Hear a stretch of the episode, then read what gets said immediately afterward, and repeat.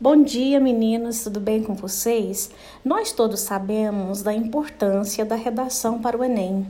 Por isso, selecionei algumas questões que facilitarão o entendimento de vocês sobre os conectivos, sobre a importância do efeito de sentido dentro do texto, sobre a lógica de algumas frases dentro do texto. Para isso, é, vamos à atividade. Na atividade 1, entrou em vigor a lei que converte em presunção de paternidade a recusa dos homens em fazer teste de DNA. Assinale a alternativa cujo texto pode ser concluído coerentemente com esta afirmação. Então, vamos ver qual, qual das alternativas vai concluir este pensamento primeiro aí, né? A. Sara Mendes deu início a um processo na justiça para que Tiago Costa assuma a paternidade de seu filho Cássio.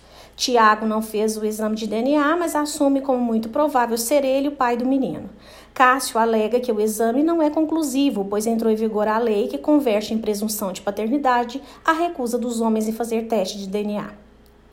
Alternativa B. Adriano é um rapaz muito presunçoso e não admite que lhe cobrem nada. A namorada lhe pediu um exame de DNA para esclarecer a paternidade de Amanda, sua filha.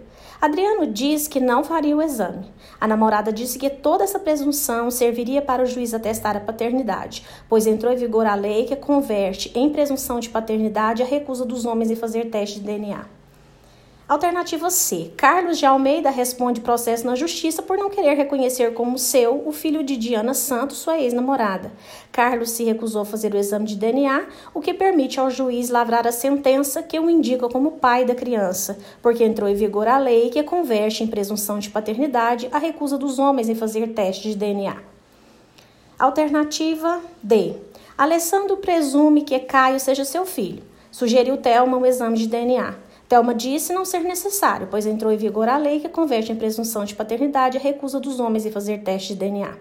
E finalmente, a alternativa E. Mário e Felipe são primos. Mário é extremamente vaidoso, pretensioso. Felipe é um rapaz calmo e muito simples. Os dois namoraram Teresa na mesma época. Teresa teve uma filha e entrou na justiça para exigir dos dois primos um exame de DNA. O juiz disse que não era necessário, pois entrou em vigor a lei que converte em presunção de paternidade a recusa dos homens em fazer teste de DNA. Como vocês vão descobrir a alternativa correta? Vocês vão observar os conectivos, as conjunções que vão ligar esses períodos. Você observa bem a conjunção, né, para saber se aquela alternativa ela conclui coerentemente com a afirmação dada acima. OK?